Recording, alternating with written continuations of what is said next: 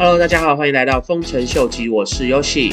今天有几个重要的新闻来跟大家分享一下。第一个新闻是有关美国的政府机关，他们最近在开始研拟如何让加密货币或类似的资产以什么样的形态或是什么样的名义纳入既有的银行体系当中。这个议题主要是透过美国的 FDIC。这个专门作为美国各大银行的保险公司提出的一个提案，因为 FDIC 已经发现，目前的加密货币市场已经对整个传统的金融市场，特别是银行体系带来非常大的影响。那与其让这些加密货币资产透过 DeFi 的形式在银行的体系外面肆意的发展，FDIC 更希望能将加密货币的资产整合到银行的系统体系里面，才能有效的让政府机关。透过他们既有的系统来去做到一个监察跟管理的目的，所以 FDIC 他们这样子的一个提案，对加密货币市场之后的一个发展是各有利弊的。好处是能让加密货币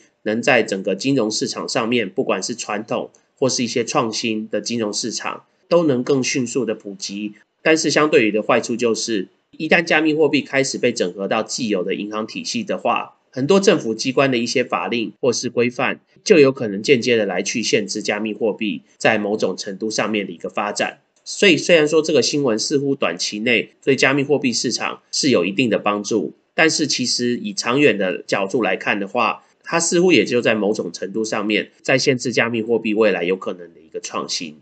另外一个新闻是，Tesla 在今天正式确定，他们将有可能在短期的未来。开始重新恢复接受比特币的付款，虽然说对 Tesla 这样子的一个动作，市场上并没有太多的一个意外，因为毕竟今年在年初的时候，他们会取消比特币的一个付款，除了 Elon Musk 他自己讲说是跟比特币挖矿所消耗太多能源有关，但是凭良心讲，在过去的半年内，都有一些不同的比特币挖矿创新能源的提案，但是确实真正开始实施的，并还没有这么的广泛。不过为什么突然之间？Tesla 的公司又开始决定，短期之内有可能又开始接受比特币。我估计是因为他们又看到最近比特币的价钱开始向上翻涨，这些特斯拉的大股东看到这个机会，所以才又开始决定恢复比特币的一个交易。当然，我们了解这个接不接受比特币付款，并不是以 Elon Musk 一个人说了算。不过，就特斯拉他们公司这个背后的一个目的性，其实也是非常的明显的。所以，其实希望大家并不要被特斯拉到底接不接受比特币这样子的一个新闻来去左右你投资比特币或是加密货币市场的一个契机。因为这些传统的华尔街的公司，他们一定都会有为了自己公司利润而去做出的一些动作。他们其实并不会在乎今天比特币或是加密货币未来的发展到底是好还是不好。大家就不需要被这种所谓的短期的利多的消息来去影响你自己投资的一个决定。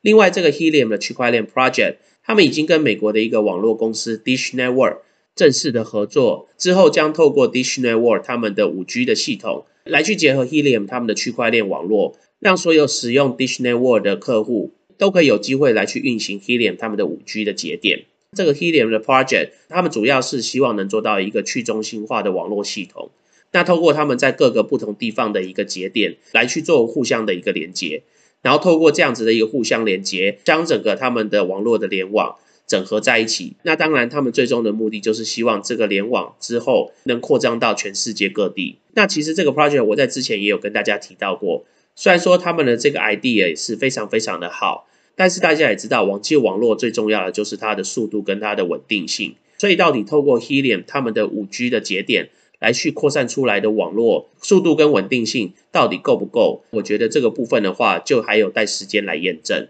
那在昨天其实有一个相当重要的新闻，Mastercard 这个信用卡公司，他们跟 b a c k e t 这个数位资产的公司合作，希望能让他们所有的客户，包括了商业或是一般民众，都能透过 Mastercard 他们的付款系统来去支付或是使用加密货币。虽然说这已经不是 Mastercard 第一次声称他们将会开始让他们的客户使用加密货币付款的方式，但是在这次他们跟 Becky 的合作里面，他们提到他们将让他们的客户运用他们的几点来去换取他们所想要换取的加密货币。在这个部分的话，其实就是他们最新开发的一个项目。如果有在使用信用卡的朋友就知道，常常信用卡他们都会有一些红利，那这些红利。往往就会转成他们信用卡的一个所谓的 point，就是他们的一个极点。在美国这边的话，通常你这些极点能拿去换一些产品，或是可以拿去订机票，或是订饭店等等的。Mastercard 他们这次跟 Becky 结合的 program 里面，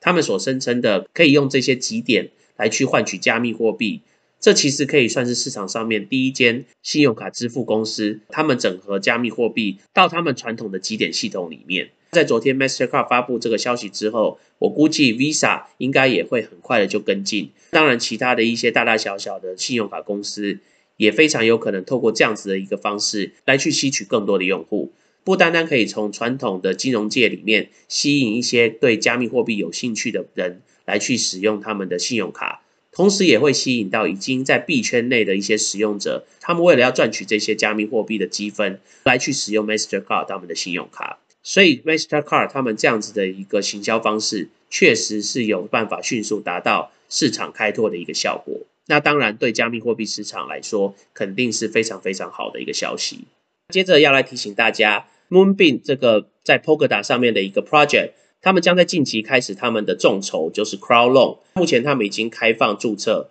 你可以直接将你的 Polkadot 的钱包来去跟 Moonbeam 的网络来去连接，来完成这个注册的步骤。之后等到 Moonbeam 这个众筹的系统开始的时候，你就可以存入至少一个以上的 Polkadot 来去作为你众筹的一个存款。如果到时候 Moonbeam 他们能赢得这个插槽的位置的话，大家就有机会获得对等的 Moonbeam 的 Token。因为我个人一直以来都是对 Moonbeam 这个 project 是非常非常看好的，所以如果你之前是有投资 Kusama 上面 Moon River 的朋友的话，那我也会非常强烈建议你也来加入这一次 Moonbeam 的众筹。如果对 Moonbeam 这个众筹的项目有兴趣的朋友的话，可以来研究一下哦。另外还要来跟大家提醒一下，我在之前也有跟大家提到的这个 Energy Web 的 project。近期一直有一个风声，是 Energy Web 他们的网络其实已经跟 Google 的 Nest 整合在一起。大家比较知道的就是 Google Nest 这个能远观遥控你的冷暖气机的一个机器，之后将会运用 Energy Web 他们的区块链网络系统来去跟 Google 的网络做一个连接。除此之外，Energy Web 的网络在近期也将要开始开放他们的 Stake，就是他们积压的这个功能，所以能让 Energy Web 的持有者。之后也能在 Energy Web 的网络上面质押他们的 Energy Web 的货币，所以相信到时候质押网络一开放，Energy Web 的价钱肯定会有一段爆冲的机会。